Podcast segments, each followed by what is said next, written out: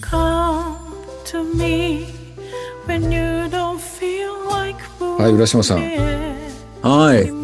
なんかき機嫌悪いね浦島さんあれなんか2回同じことやってるような感じがするんだけど、僕、い気やーのせいですかね。気のせいではございませんはい。あの私がですね録音ボタンを押すのを忘れまして、えーこれ2回目の収録なんですよすいませんねお忙しいとこえろこういう、大体こういうパターンっていうのは1回目がすっげえ面白くてさ、2回目は面白くないんだよね。な、だからそう面白くするように頑張りましょう。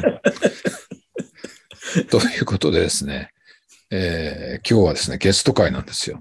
でなんでね、録音ボタンを押すの忘れちゃったかというとね、今日のゲストは、えー写真家の岩崎良二さんです。こんばんは。よこんばんは。よろしくお願いしまろしす。くお願いします。で、えー岩崎さんはですね、えっ、と、十勝にあるタウシュ別川橋梁というですね、あの、幻の橋、湖の中にえー沈んだり現れたりする幻の橋を撮ってる写真家なんですけど、えっ、とですね、その方が浦島久志の、えー浦島久志先生のジョイの生徒さんで、この度英検一級に合格したというですね、そのお話を聞きたくてゲストにお呼びしたんですよ。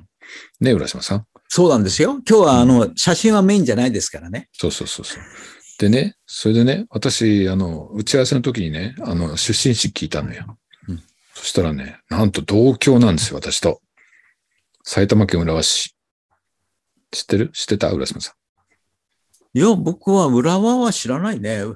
全ん。なん然。と、知らないの。浦和ってどこにあるんだったっけダメだな 今の埼玉市です。え、あ、今の埼玉市が元の浦和なんだ。そうそうそう。浦和、世の大宮というのがね、合併して埼玉市になったんですよ。うんはいあそうなんですよ。そそういうねな、んだ。はういん。あの、天才を生む土地です。ああ、天才少なくとも2人いますね、こはい、れでね。今日うね、んちょっとね、まあ、天才というのはおこがましいですが、その、なぜ、なんか変な、変な人を生む土地かもしれないね。それで興奮しちゃってうね、んちょっと録音ボタンを押すの忘れちゃったんですよね。はい、ごめんなさい。私 の、It's my fault. It's my fault. I'm sorry. はい。ということで、あの、改めまして、あの、岩崎さん、英検一級合格おめでとうございます。どうもありがとうございます。はい。で、えっと、さっき聞いたら、2017年から勉強したんですってね。はい。上位に通い始めたのが2017年の1月からですね。はい。で、その時に30何歳でしたっけその時が37です。はい。で、それから5年間で英検一級ですよ。うん。 いはい。これ、浦島さんなんかマジックを使ったんじゃないですかやいやいやいやいや。あのね、あのーいわゆる音読コースでずっと5年間勉強したんですね。音読ね。あええの、ええジョイの名物クラス。そう、名物。うんうん、うん。ジョイの看板クラス。看。板。う。うんん。うん。ね、そのコースでずっと5年間やってくれて、入ってきた時はね、だいたい準、あ、英検で言えば2級受かるか受かないかだと思うんですよね。はい。うん。で、1年間で準1級に合格。はい。だかうん。らそれもすごいね。これすごい。うん。うんだって1年間で、英語の中学校とか高校の英語の先生の、まあ、あの、いわゆる先生やれるようなレベルまで行ったんですから、うん。すごいですよ。で、それすごいねから4年間、4年間かけて、え1級に合格したと。はい。で、岩崎さんがね、おか、面白いこと言ったのはね、準1級より、1級の方が楽だったって言ったんだよね。あ、そうん。ね、岩崎さん、そうやって言ってましたよね。そうですね。うんで特に、あの、二次試験の方は、あの、特別な対策をほとんど1級の場合はしてないんですよね。う。うーん。で、まあ、普段の音読コースでやっていることが、ほぼそのまま英検1級の二次試験対策になっているのかなと思ってます。素晴らしいじゃないですか、このコメントが。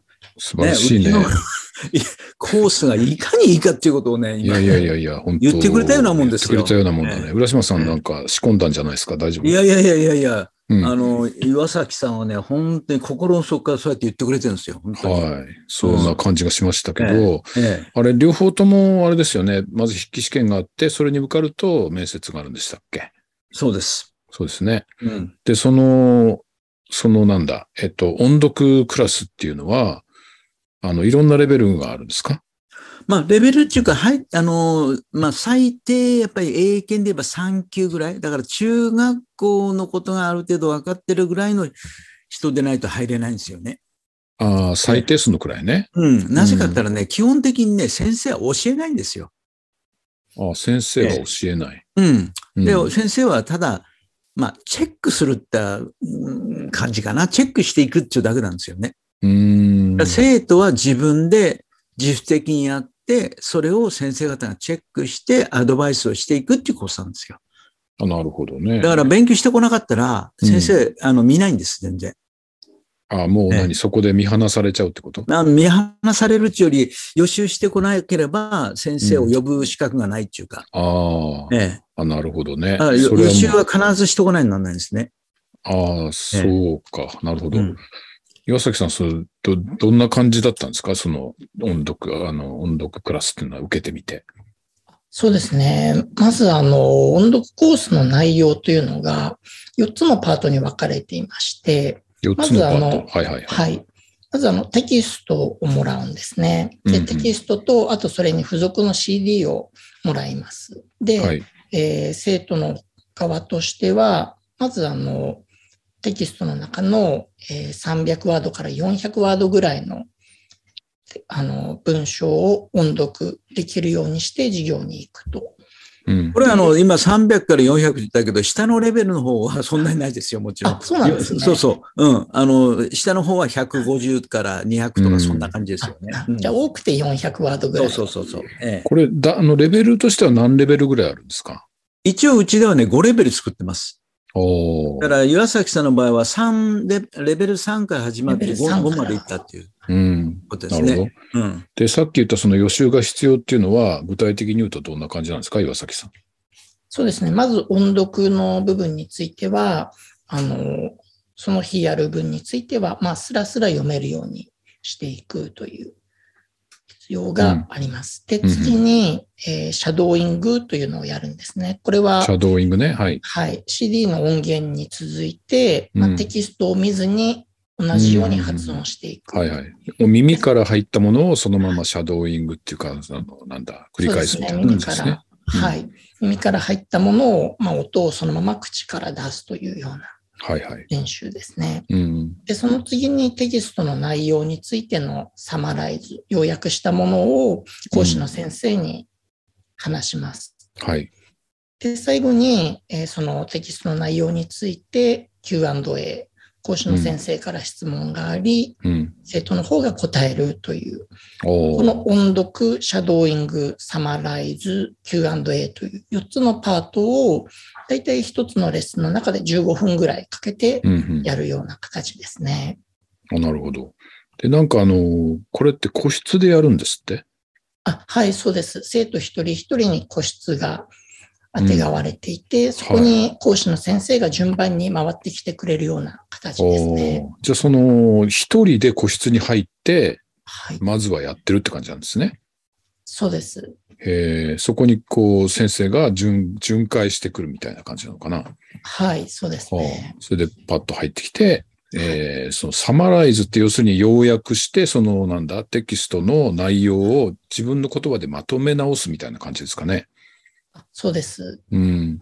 ここがやっぱりなんか結構難しそうなポイントかなと思ったけど、浦島さんどうなんでしょううん。まあ結局、うちでか、あの、僕が考えた音読のコースっていうのはそこが特徴なんですよね。うんうんうん。うん。ただ、あの、うんいわゆる、なんて言うんだろう。よ読めるようにして、そして新しい単語と文法を覚えるっていうような音読じゃなくて、うん。その音読をすることによって会話につないで、つなげていくっていうところに特徴があって、ええで、それにそのサマライズを使ってるんですよね。うん。なるほどね。うんで、最終的には、あの、Q&A から自分のしの意見を言う。うん、まあ、結局、日本人が弱いところってそこだと思うんですよ。なかなかその自分の意見を出すことができないっていうんでね。はいはい、そうですね。ですからだから普段からもうそれこそ高校生だとか中学生ももう下のレベルでやってる時からもう自分でなるべく意見を言わせるように、うんうんうん。うん、仕向けてるっていうような感じですね。えじゃあやっぱりなんかこれはあの、話す、話すのがうんこう、究極の目的みたいになるんですかね。そうなんですよ。あのね、えーっと、音読っていうね、その言葉がね、良くないんだと思うんだよね。だってあら、音に出して読むでしょああ、はいはい。あ、そうだだからね。そう知らなだい、か知らない人はね、うんとにかく、ただ読んでるんだと思っちゃってるんですなよ。るほど、なるほど。うんあ、そうそか、れそうだでね。、うち僕の場合は、その、なんて言うんだろう、それに話すための音読っていう言葉入れてんだけど、それでもなんかね、もうちょっといいネーミングがないかなって思ってるんですよ、うんいつもね。もうちそうかょっとなんか。うん読むだけでは決してないということですね。うん。うんうんああ、なるほど、なるほど。うんいや、しかしね、その、岩崎さんは、まあ、その30何歳で、で、で、英検1級に合格したのが先月 ?7 月そうです。で、40何歳でしたっけ43です。 43で合格ですよ。で、普通、まあそういう人って、なんかその海外経験があるとかさ、その英語をずっとやってたとかね、うん留学してたとかっていう人が多いと思うんですけど、岩崎さんは特にそういうことはなかったと。なかったですね。海外経験というのも、高校の修学旅行で行った中国と、うんうん。あとちょっと仕事で行った香港が3泊4日ぐらいですか。ほう。じゃあ別にそのね、英語圏バリバリのところに行ったわけでもなく、長く暮らしたわけでもない。全くないですね。ええで、その、なんだ、その30、えっと、英語の勉強を始めるまでは、えー英語がすごく好きだったというわけでもないんですかそうですね。ま、全くというとあれですけれども、まあもちろん英語ができるようになったらいいだろうなという思いはありつつ、はいはい。ただそれでもどうやっていいのかもわからないのと、うん。あとまあ独学でやるとどうしてもできるようになってるのかどうかすらわからないうん、うですよん。ね。なるほど。そうですね。確かにね。いやー、だけど、その、なんだろう。必要に迫られてってことでもないでしょそうですね。まあ、いずれは必要に迫られるのかなというのは少しあったんですけれども、うん。でもたまあ、だ、はい。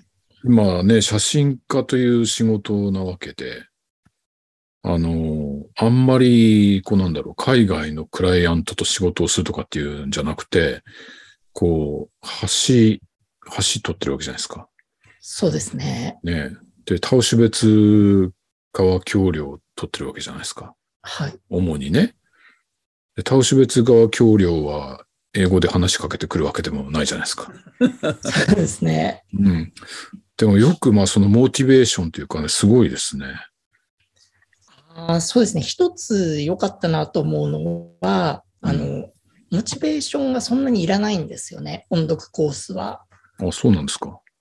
はい。あの、へまえあ要そするれはにやどるど、ういうことだろえっと、やることが、まずテキストの音読と、う。はいはい。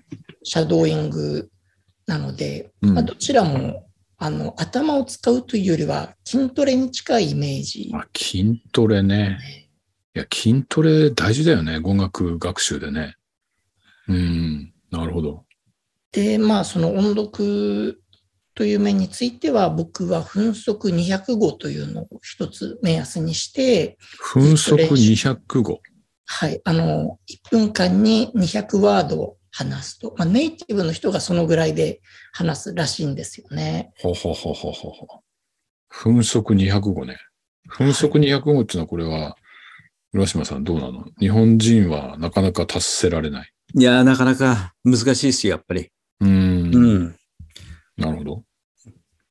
意外とね、あれなんですよね。今までね、えーっと、早い英語を読むとか、あ、早く英語を読むとか、うん。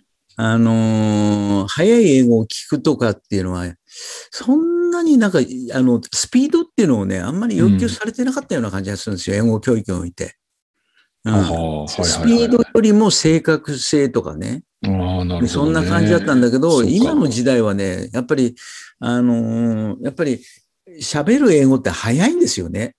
まあ確かにそうね。うんまあ、個人差はあるだろうけどね。うんまあ早いっちゃ早いね。その英語についていこうと思ったら、やっぱり一つのトレーニングとしては、早く英語を読むっていううん。ことですよね。まあそうでだすからねよ。うん、早く読めると、その、そのスピードの英語が聞けるっていうことになるんで、結局早い英語も聞けるようになると。なるほど。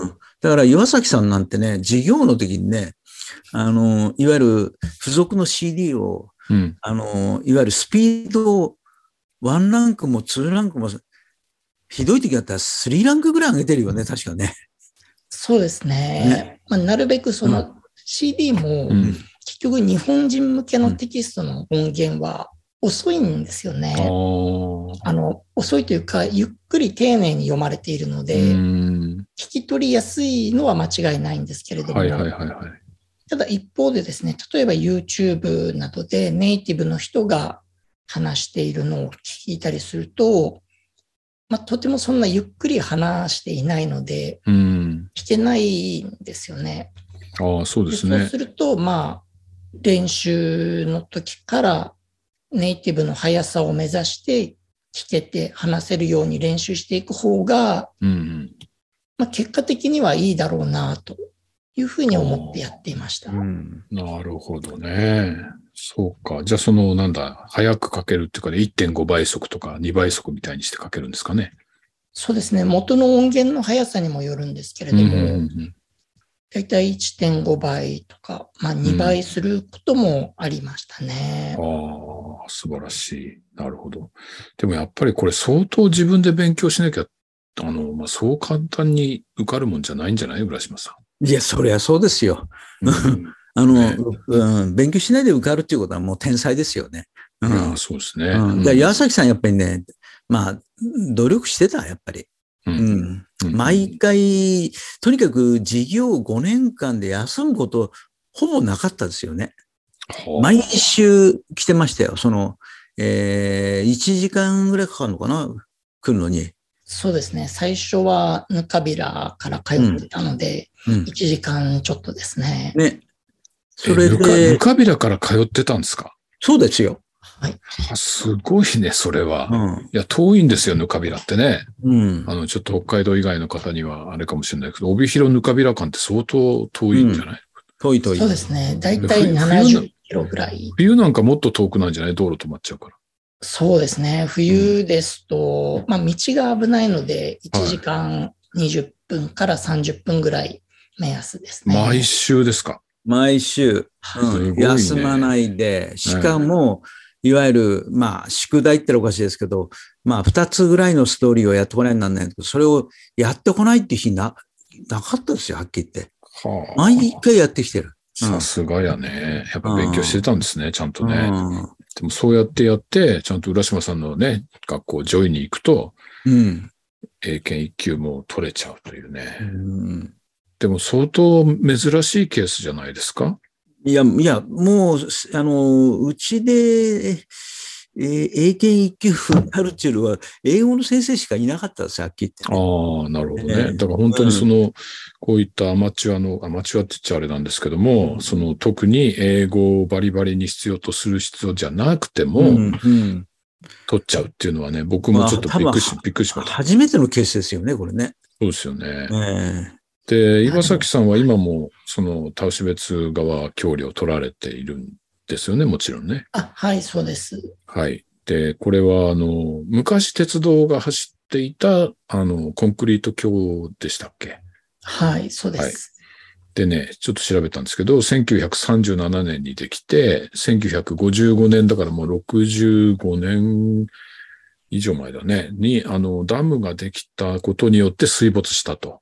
はい。で、そっから、その、水から、そのなんだ、あの、なんで、ダム湖だから、水が増えたり、えー減ったりするのに伴って、水の上に出てきたり、水に埋まったりしながら、もうずっとそういうことやってるわけでしょそうですね。毎年出てきたり沈んだりをうん。繰り返してますね。はい。それで、このコンクリートがもう年々こう傷んでいってですね、今なんかすっかりこう丸みを帯びちゃってね、あの、まあ、いつ崩れてもおかしくないみたいなことになってて、結構な、その、め幻の橋として、えっ、と、観光スポットにもなっているみたいな、そんな理解でいいんですかね。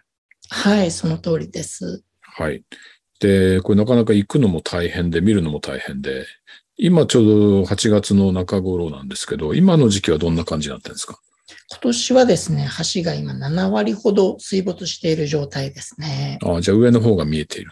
はい。うんうんうんうんなるほどこれね。もまた年によって違っていてですね、はい去年の場合ですと、今の時期には完全に橋が水没していたんですああね。ー、なるたほだど。一方で2年前ですと、まだ橋がほぼ全体見えていたので、うん。年によってだいぶ状況が違うようなところですね。うん。これ、あの、簡単には見えないんですよね、確か。そうですね。あの、ガイドツアーに参加しないといけないんですけれども、はい。まあそのツアーにも定員があります。なるほど、なるほど。はい。あと、あの、林道に入るためのゲートに鍵がかかっていて、その鍵も貸し出してはいるんですけれども、数に限りがあるので、うん。ですので、まあ、一日のうちで見ることができる人の数はだいぶ限られますね。なるほどね。ということで、幻の橋なんですよね。これは、でも、なんだろうね。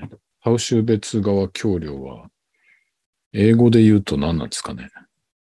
難しいですね。難しい。やっぱり岩崎さん、あれだよ、これからはもう、そこですよ、ポイントは。あそうのですね。英語ができるようになったんだからさ、はい。うん、タウシュベツのそのそれを英語で説明していく。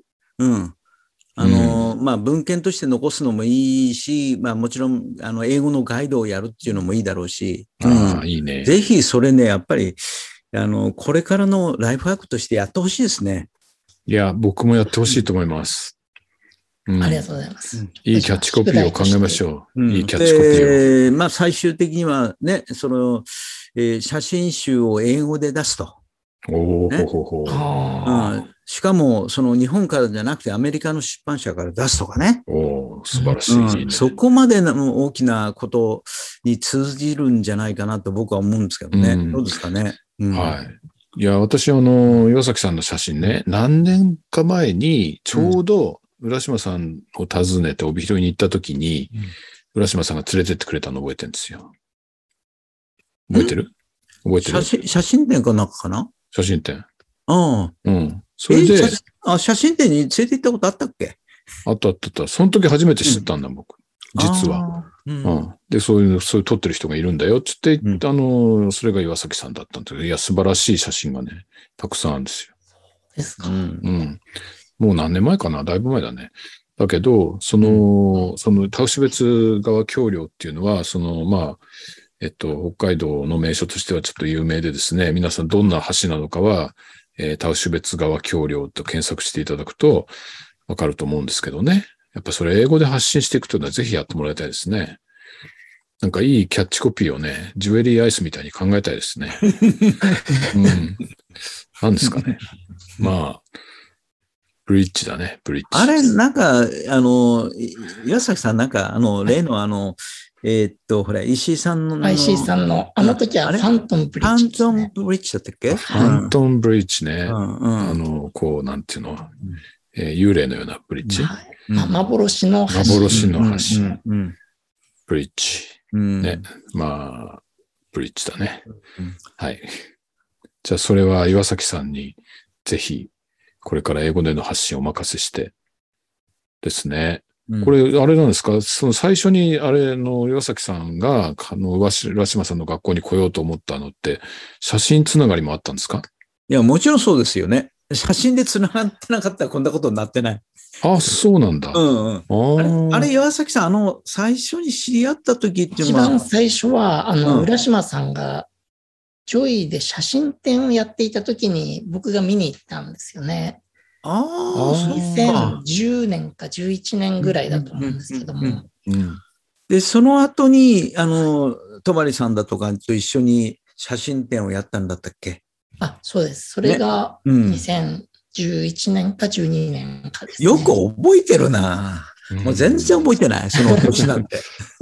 えーなんかあれだね、その、やっぱり、こう、写真を撮ってると、英語のセンスが磨かれるのかなまあ、というよりはね、僕のオブザベーションによるとね、やっぱりね、写真を撮ってる人たちはオタクっぽい人が多いよね。あ、それはね、僕も含めて、うんアグリー、アグリなー。んか、一つのことに対してぐーっとのめり込んでいく人が多いんですよ。そうね。うん。だから岩崎さん見ててもやっぱり英語ってブワーッといったっていうその成果なんですけど、他にもね、うんあの今ね、僕がちょっと教えてる生徒で写真を一生懸命やってるやついるんだけど、その彼もね、うん、うん行きそうなんですよね、はっきあり言行って、きね。そうなんだ。うんお順位1級ぐらいまではい行くと思います。ーへえね。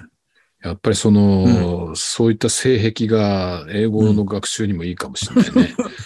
その、好きなものには そぐっう。といくと。うん。まさに浦島さんみたいでしょ。いやいや、僕は好きなことしかやらないから。そうそうそう。ね、あの、嫌いなことは覚えないっていうね。そう。 はい。あの僕の電話番号とか覚えないということで毎度言いますが。はい。いやーじゃあ皆さん英語を上達しようと思ったらちょっと写真をやるといいかもしれませんね。うんまあこの3人に共通してるのは、ある意味写真と英語というね、うんね、おっとと僕と岩崎さんは同郷だというね、これまた嬉しいことがございましたけど。はい。ということで、あの、岩崎さん今、あの、クラウドファンディングもやられてますよね。あはい。これは何をやるんでしたかね。これはですね、あの、3年前からタウシュベツ川橋梁の、まあ、今の様子を記録する記録写真集を作っていまして、はいはい。で、今回、えー出すのはですね、今年の3月から8月までの半年間のタウシュベツ川橋梁の写真をまとめた写真集なんですね。はい。でそちらの制作に充てる資金をクラウドファンディングで、えー今月末まで資金を募っています。今月末までということは2022年8月31あ、日31日。までですね。はい。はいということで、これも検索していただくと出てくると思います。はい。ということで、今日はですね、その写真家でありながら、えー英検一級に浦島さんの学校に通って合格した岩崎良二さんにゲストとして来ていただきました。はい。えー、ちょっとね、録音ボタン押し忘れがありましてですね、え2回目の収録、皆さんすいません、お疲れ様です。今度私、帯広行った時に、えーインディアンカレーか、あの、ランチョエルパソでご馳走します。はい。はい。はい。 あの二人とも楽楽しみにしてま楽しす。みにしてください。はい。はい、どうもどうもありがとうございました。はい。どうありがとうもご。ざいます。あありがとうございました。 Keep me in your heart someday, joyful bird.